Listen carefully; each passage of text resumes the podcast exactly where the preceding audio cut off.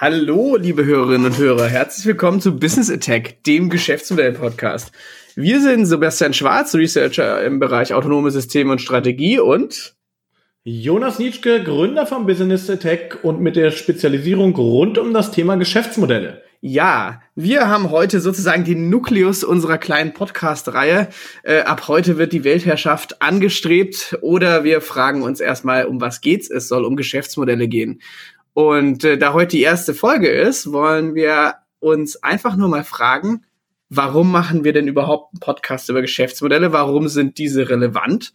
Und warum gibt's diese unheimliche Virulenz um das ganze Thema aktuell? Und äh, da der Jonas das ganze Thema seit langer, langer Zeit verfolgt, frage ich dich jetzt einfach mal, was ist denn eigentlich ein Geschäftsmodell? Da gibt's unterschiedliche Definitionen. Ähm, ich habe mal drei rausgesucht, die ich recht treffend fand. Die erste Definition ist, dass man sagt, eigentlich ist ein Geschäftsmodell nichts anderes als ein Konzept unternehmerischen Handelns, wo man sagt, es gibt einen Nutzen, es gibt einen Ertrag und es gibt ein Geschäft dahinter. Und eigentlich kann man das ganz gut beschreiben mit dem Thema was. Also was ist mein Wertversprechen, mein Nutzenversprechen, das, was ich liefern möchte? Wie tue ich das? Also wie, ist letzt, wie sieht letztlich meine Wertschöpfungskette dahinter aus? Und ähm, wie erzeuge ich Wert? Also was ist sozusagen mein Ertragsmodell dahinter? Und in der Mitte des Ganzen steht eigentlich das ganze Thema, wer macht das? Also was ist das für eine Art von Firma? Und das könnte man so grob beschreiben, beschreibt ein Geschäftsmodell, das ist quasi eine, Abstra eine Abstraktion ähm, dessen, wie Wert geschaffen wird in meinem Unternehmen. Und das eigentlich eine relativ einfache und pragmatische Darstellung, um eine Firma beschreiben zu können. Okay, du hast aber jetzt gemeint, es gibt irgendwie drei Sachen. Äh, da bin ich jetzt nicht mehr ganz. Es gibt, also war das jetzt auf die Definition bezogen oder gibt es so drei, die du dir rausgesucht hast? Es gibt drei, die ich mir rausgesucht habe. Es gibt ganz viele Definitionen, ähm, gibt auch unterschiedlichste, sage ich mal, Forschungsdisziplinen, die sich damit beschäftigen. Klassisch natürlich aus dem Bereich der BWL, mittlerweile aber auch in anderen Bereichen. Ähm, und das sind jetzt nur mal drei knackige, die ich rausgesucht habe, um das grob zu beschreiben. Aber sicherlich werden wir im Laufe der Folgen immer wieder auf die eine oder andere Definition da auch stoßen. Ja gut, dann würde ich doch eigentlich vorschlagen, dann könnten wir jetzt ja die zwei anderen durchgehen und dann würde ich eigentlich gern wissen, warum ist es gerade in aller Munde? Warum interessiert es dich so? Wie bist du draufgekommen und äh, das Ganze nachgelagerte? Was wäre denn so die zweite, die du da rausgesucht hattest? Die zweite, die ich rausgesucht habe, ist im Prinzip etwas, was es noch einfacher macht. Das sagt, es gibt einfach drei Komponenten. Bisschen ähnlich wie die Definition davor. Es gibt ein Wertversprechen, es gibt eine Architektur der Wertschöpfung und es gibt das Ertragsmodell. Das ist das Ganze, was das sozusagen nochmal in drei Hauptelemente unterteilt, macht das Ganze sozusagen noch äh, äh knackiger. Ähm, Dahinter ist natürlich immer eine hohe Komplexität, aber in der Beschreibung ist es erstmal relativ einfach. Okay, also es kann ich mir so vorstellen, wie so ein so auf drei Säulen beruhend oder also sind die alle gleichwertig oder wie, wie, wie meinst du das genau? Das ist natürlich, wenn man es jetzt nur hört, glaube ich, ist erstmal ist erstmal schwierig, auch wenn wir natürlich die Shownotes haben und so. Mm, klar, also drei Säulen betrifft es vielleicht nicht, es ist eher so eine Art Dreieck. Du brauchst alle drei Elemente, sonst hast du kein Geschäftsmodell. Also du brauchst immer ein Wertversprechen, was du dem Kunden liefern willst. Du brauchst dahinter eine Wertschöpfung, um dieses Wertversprechen auch erzeugen zu können. Und am Ende des Tages brauchst du als gewinnorientiertes Unternehmen auch immer ein Ertragsmodell, was das Ganze sozusagen stützt, wo du den, wo du den Wert sozusagen dann auch abbilden kannst. Das heißt, Du brauchst immer diese drei Elemente. Deswegen ähm, ist es vielleicht eher so mit so einer Art äh, ähm, Dreieck beschrieben, weil die ergeben erst in Summe ein Geschäftsmodell. Okay, okay. Also jetzt ist es schon ein bisschen klarer. Äh, was war denn so die dritte grundlegende Definition oder die du dir rausgesucht hattest? Ähm, das ist das ganze Thema, weil wir vielleicht auch im Laufe der folgenden Folgen da immer stärker auch drauf eingehen werden. Kommt eher aus dem Bereich Canvas. Canvas vielleicht ganz kurz hat eher neun Dimensionen eines Geschäftsmodells, bricht das Ganze aber auch wieder runter. Ähm, ist eine Definition von Osterweider und Pigneux, die so ein bisschen auch als die Erfinder des Canvas-Modells gelten. Relativ auch in Vogue auch gerade in Unternehmen, weil es auch eine einfache Darstellung eines Geschäftsmodells sein kann. Und das sagt eigentlich, dass ein Geschäftsmodell nichts anderes ist als eine vereinfachte und aggregierte Form von einem Wertschöpfungssystem, also wie entsteht Wert und ist immer auch im Kontext sozusagen eines kompletten Netzwerkes zu sehen. Mhm. Das klingt jetzt wieder relativ kompliziert, ist damit aber nichts anderes gemeint, dass ein Geschäftsmodell natürlich nicht für sich alleine steht, sondern immer auch im Teil eines Umfeldes. Umfeld kann sein eine Gesellschaft, ein Markt, letztlich auch ähm, ist es auch natürlich von Lieferanten und Wettbewerbern abhängig. Das heißt, das Geschäftsmodell steht sozusagen in die Mitte, bildet diesen Nukleus des Unternehmens steht aber immer im Kontext sozusagen eines ähm, Gesamtmarktes oder generell eines Umfeldes. Und das ist so ein bisschen das Thema, was ich noch mit reinbringen wollte, um zu zeigen, dass ein Geschäftsmodell ja nie für sich steht, sondern auch immer mit anderen interagiert. Okay. Ähm, soweit, ich habe das verstanden, aber ich bin ja auch äh, mit dir im Thema sozusagen. Aber wenn wir jetzt mal einen Schritt zurückgehen, warum hat äh, dieses ganze Thema Geschäftsmodelle gerade diese Virulenz? Also man kann ja praktisch gerade nicht mehr irgendeine Strategieberaterunterlage äh, und anschauen, ohne dass da Geschäftsmodelle drinsteht. Jeder, es geht die ganze Zeit um digitale Geschäftsmodelle.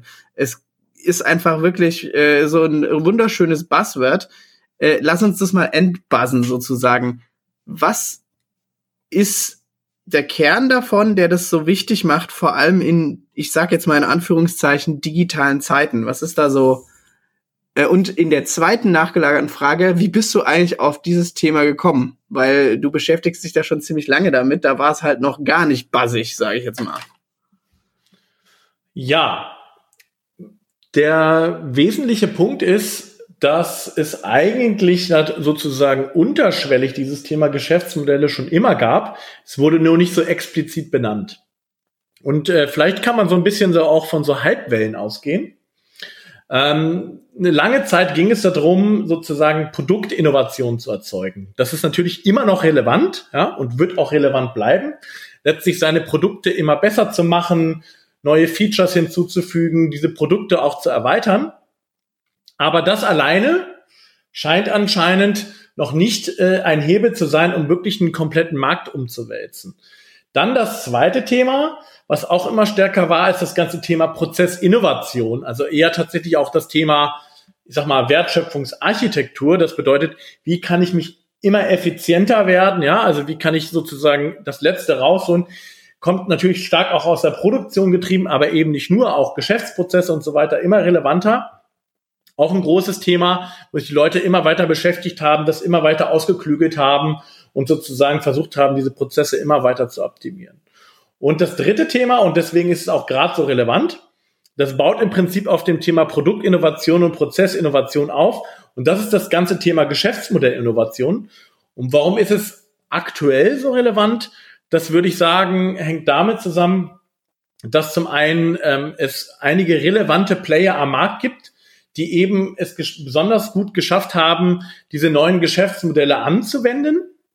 Also das heißt, da ist es besonders sichtbar, dass sie gewisse Technologien nutzen, um diese Geschäftsmodelle ähm, sozusagen damit einen ganzen Markt aufzuräumen. Und zum anderen würde ich sagen, ist das Thema Geschäftsmodelle so relevant, weil sich letztlich auch das Kundenumfeld gerade ändert. Also auch die Leute sozusagen ähm, durch neue Technologien, aber eben auch durch neue Erfahrungen, auch in ihrem Umfeld ähm, auch offener sind für neue Geschäftsmodelle und sozusagen äh, auch da sozusagen von der Marktseite gewisser Druck entsteht, sich als Unternehmen auch zu wandeln. Und ich würde sagen, das sind so diese zwei Treiber. Einmal aus dem Kundenumfeld und einmal sozusagen auch durch neue technologische Entwicklung getrieben. Und das beides kommt gerade zusammen. Und deswegen ist es gerade so ein heiß diskutiertes Thema. Kannst du das irgendwie mal ein bisschen noch so äh, Bild schlagzeilenmäßig rüberbringen? Weil, also es ist jetzt, ich, ich, ich kann dir folgen, ich verstehe das alles. Aber was ist denn wirklich, warum sind die gerade so wichtig? Warum werden sie wieder eine Sau durchs Dorf getrieben? Mm, das ist, wie gesagt, nicht so einfach zu beantworten. Am einfachsten ist es vielleicht noch zu beantworten mit dem Buzzword Digitalisierung. Hm. Weil, ähm, ja, das eine Buzzword durch das andere Buzzword zu ersetzen, macht an sich ja noch sozusagen keinen kein neues Geschäftsmodell, sondern es geht darum, dass diese, äh, ich sag mal, neuen digitalen Technologien halt gewisse Kernelemente drin haben, die es besonders einfach machen. Ähm, alle reden gerade von, es gibt so einen Oberbegriff Plattformökonomie. Was bedeutet das? Das Thema Plattformökonomie bedeutet eigentlich, dass ich meine Wertschöpfung, die ich immer schon hatte, auf einer Plattform sozusagen mindestens zwei Anbieter und Nachfragen zusammenbringe und darüber einen neuen Wert erzeuge. Und dieses Thema ist halt besonders gut ähm, durch neue Technologien leistbar. Das heißt, es gibt so gewisse Grundelemente in der Di äh, Digitalisierung, die dem halt helfen. Zum einen, dass man die Möglichkeit hat, durch neue Technologien halt wesentlich schneller das transparent zu machen. Ja. Das heißt, es gibt die Möglichkeit, dass meine Transaktionskosten deutlich niedriger sind, weil ich eben durch neue Technologien oder auch durch meinetwegen Verbreitung von Smartphones ähm, immer stärker auch darstellen kann, sozusagen, was für einen Wert ich überhaupt leisten will. Und natürlich auch die Möglichkeit, ähm, sozusagen grenzüberschreitend ähm, sozusagen diese Leistung äh, darzustellen. Und was natürlich auch das Spannende dabei ist, ähm, diese Leistung sozusagen ähm, im Sinne eines neuen Geschäftsmodells anzubieten. Das heißt, dass ich sozusagen klassische Unternehmen habe und die mit Hilfe einer Plattform zusammenbringe und dadurch sozusagen einen neuen Wert erzeuge. Und das ist vielleicht zum Beispiel, was man zeigen kann. Vielleicht macht man es auch noch konkreter an, an, an konkreten Beispielen. Vielleicht ist das noch mal, noch mal knackiger. Ja, da hast du, ja, dann mach, da mach doch mal. Was, was sind konkrete Beispiele? Beziehungsweise ich würde noch was einwerfen, weil ich bin ja immer so ein bisschen für die strategische Ebene zuständig.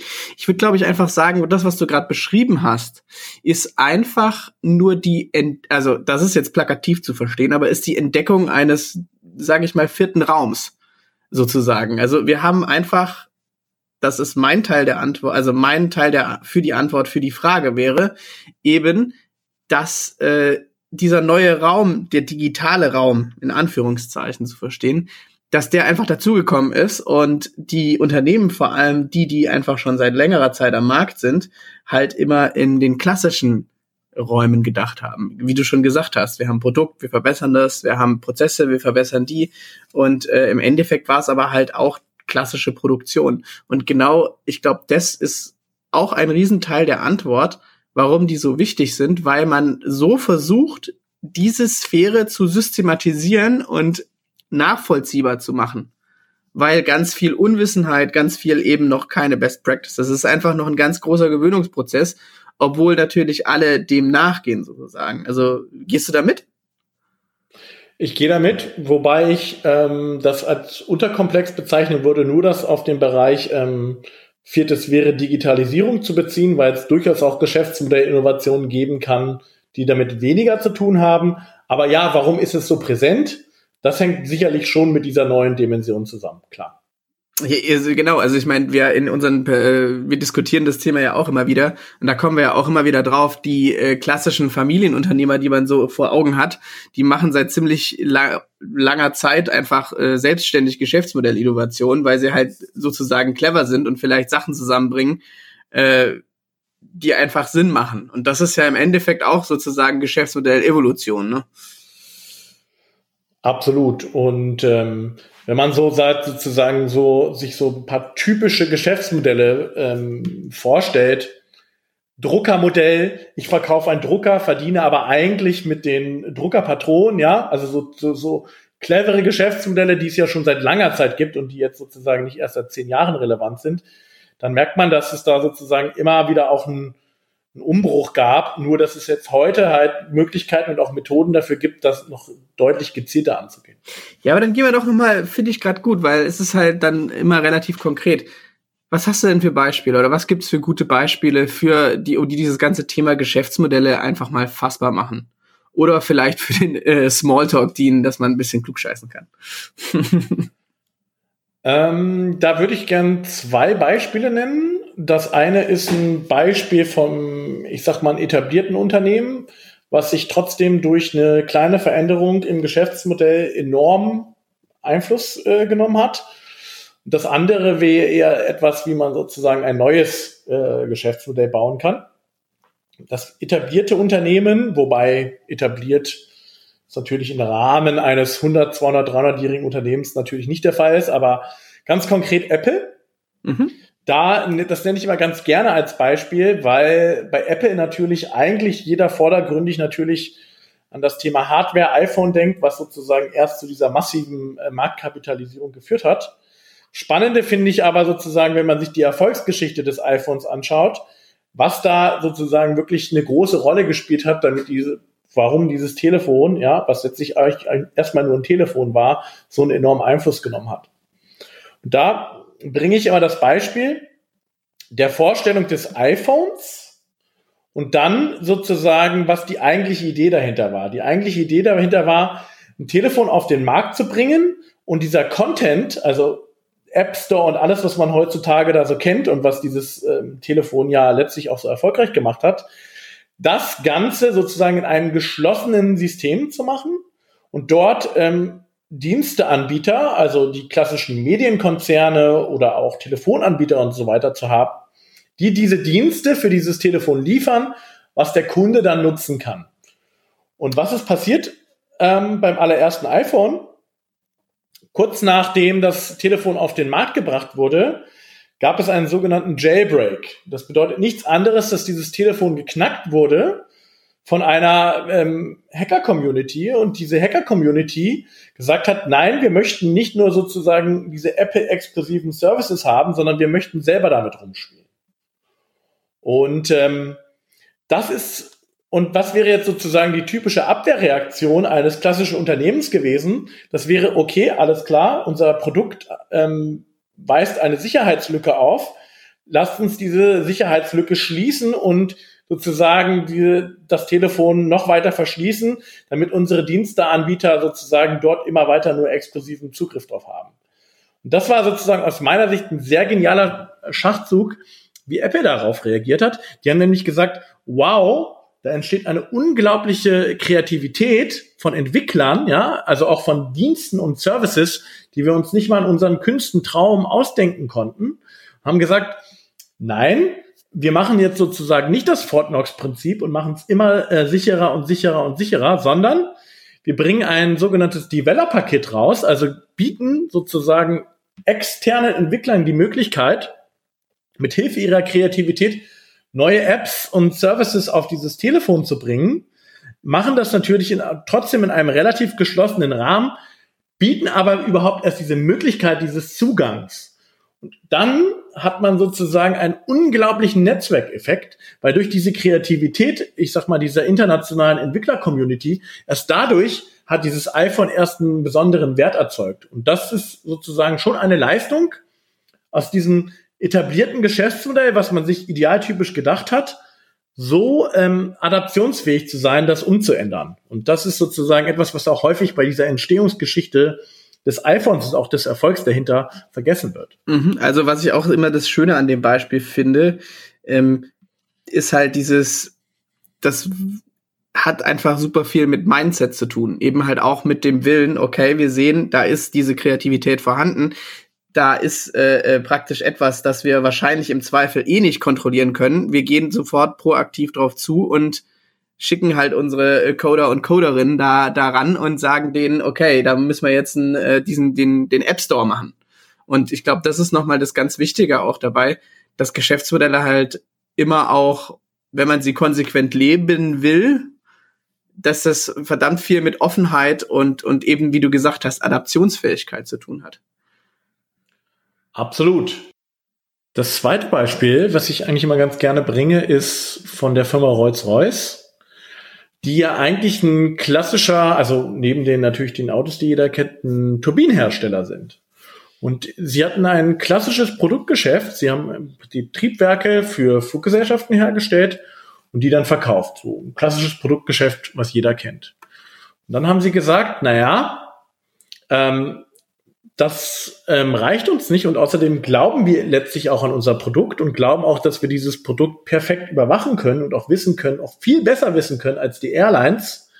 Letztlich, ähm, was für eine Leistung dort erbracht wird, wie, wie man das reparieren kann, wie auch ähm, sozusagen Reparaturzyklen sind und haben dann ihr Geschäftsmodell umgestellt auf Power by the Hour. Also sie verkaufen nicht mehr die Turbine, sondern viel, verkaufen im Prinzip die, ähm, ja, nichts anderes als ähm, die ähm, Schubkraft, also nichts anderes als die Energie dahinter und sagen, das, was wir mit unseren Triebwerken bereitstellen, das verkaufen wir nicht, sondern in einer Art Leasing-Modell bieten wir das Airlines an. Und das hat dazu geführt, dass natürlich auf Basis des realen Verbrauchs ähm, sozusagen das ähm, umgesetzt wurde. Und das nennt man Performance-Based Contracting. Das heißt, auf der Basis, wie, das, wie die Leistung erbracht wird, kommt auch ein Vertrag zustande.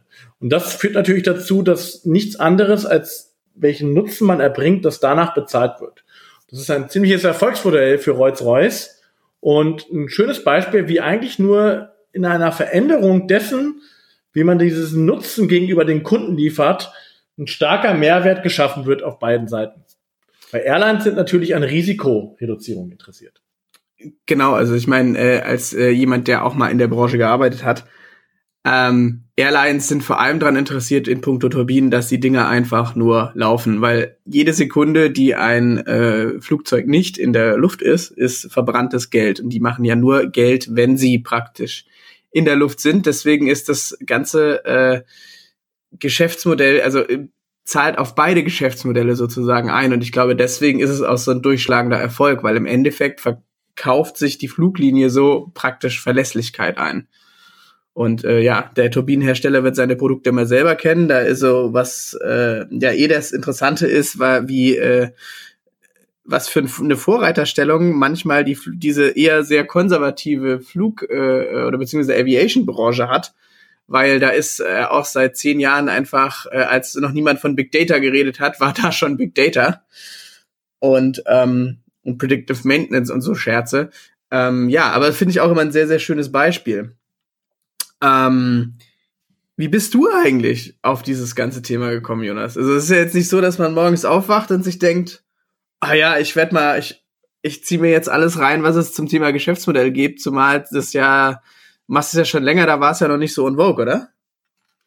Das stimmt. Ähm, vielleicht zum Hintergrund, ich habe lange im sozusagen im Umfeld eines technologiegetriebenen Ingenieursdienstleister gearbeitet. Und dort ging es eigentlich genau immer um diese Themen Produktinnovation und Prozessinnovation.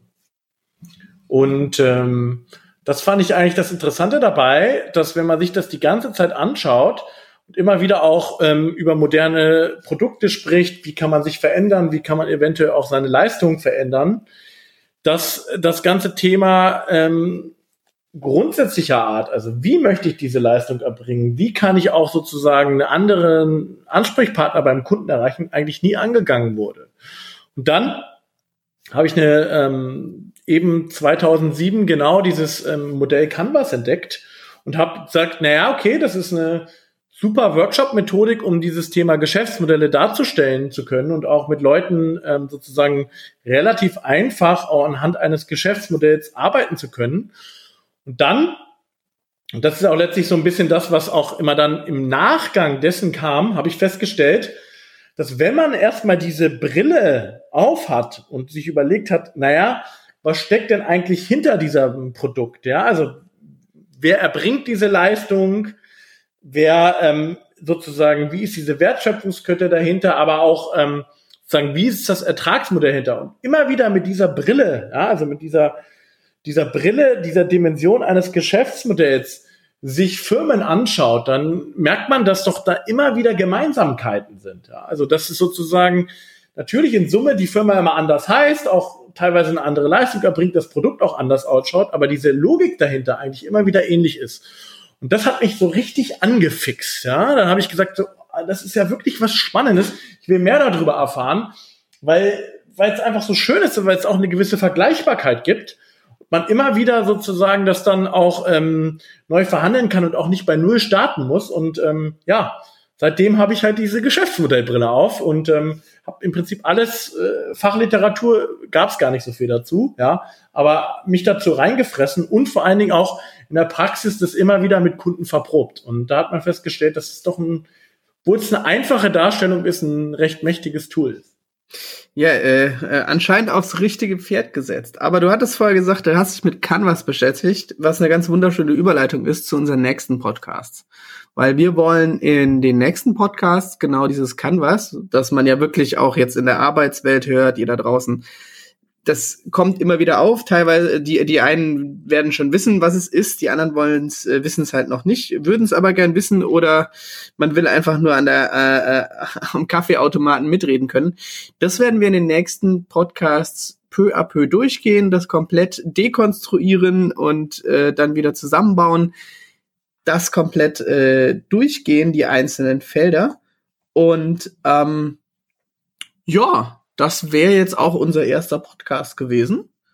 Äh, die Grundlagen, wir werden auch, ich glaube, es ist nochmal wichtig zu sagen, oder, äh, dass dass ganz gewisse Teile immer wieder auftauchen werden. Also es soll jetzt auch nicht hier äh, oberlehrerhaft sein und ähm, ja, ich glaube, wir, äh, wir gehen einfach dieses ganze Thema komplett durch und äh, es werden einfach viele spannende Sachen kommen, die wir uns überlegt haben. Also wo wir uns äh, Geschäftsmodelle von Nintendo zum Beispiel mal anschauen, wo wir äh, einfach gucken, wie können denn vielleicht alte Dickschiffe der deutschen Industrie sich ähm, transformieren. Wir werden Rents haben. Es wird ganz viel passieren und äh, ja, wir haben Bock drauf, oder Jonas? Absolut. Und ähm, nichts umsonst heißt sozusagen dieser Podcast auch Business Attack. Wir wollen auch ganz bewusst mal etablierte Geschäftsmodelle nehmen, eben die in Einzelteile zerlegen, dekonstruieren, wie du das schon gesagt hast, und wieder neu zusammensetzen. Und hoffen uns natürlich auch immer wieder einen schönen Input äh, von den Hörern, auch über Themen, worüber wir sprechen sollen, weil und Hörerinnen. Ende des Tages und Hörerinnen natürlich, klar ähm, weil wir eben da ähm, sozusagen uns auch, ähm, ja, wir wollen es ja letztlich für euch machen und dieses Wissen auch an euch vermitteln und euch da auch so ein bisschen diese Leidenschaft für Geschäftsmodelle vermitteln und warum das Ganze so wichtig ist. Weil das ist, ich glaube, das Schöne bei dem ganzen Thema ist, wie du schon gesagt hast, also das ist, das habe ich immer wieder festgestellt auch. Also ich meine, ich komme ja immer von einer eher strategischen Ebene, aber es ist halt relativ simpel. Also es ist, es hat the, the beauty of simplicity, wie man so schön sagt. Ähm, es ist, man braucht, man muss dafür jetzt nicht dann noch äh, fünf Schulungen machen, äh, wenn man einigermaßen logischen Verstand dazu hat. Das finde ich immer das, das, das Coole dran so. Genau. Gut. Sehr gut. Dann, ähm, liebe Hörerinnen, liebe Hörer, äh, ja, äh, schreibt uns äh, jegliches Feedback einfach äh, gerne, jederzeit. Wir nehmen uns gerne auch viel Zeit für Antworten, da äh, wahrscheinlich die äh, Masse der Hörer und Hörerinnen im Moment eh überschaubar ist. Wir nehmen uns wirklich gern Zeit. Wir gehen gern in die Diskussion mit euch. Und ja, bis zum nächsten Mal. Und empfiehlt gerne diesen Podcast weiter, weil wir leben natürlich davon, ähm, dass ihr auch Bock auf das Thema habt und mit anderen darüber redet und es natürlich auch ähm, spread the word. Alles klar. Genau. Bis zum nächsten Mal. Vielen Dank.